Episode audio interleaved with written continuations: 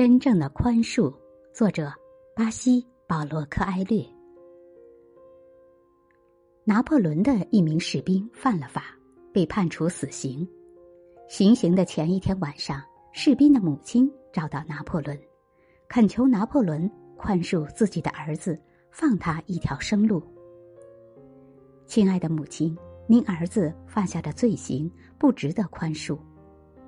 这我知道，这位母亲说：“如果值得的话，那就不是真正意义上的宽恕。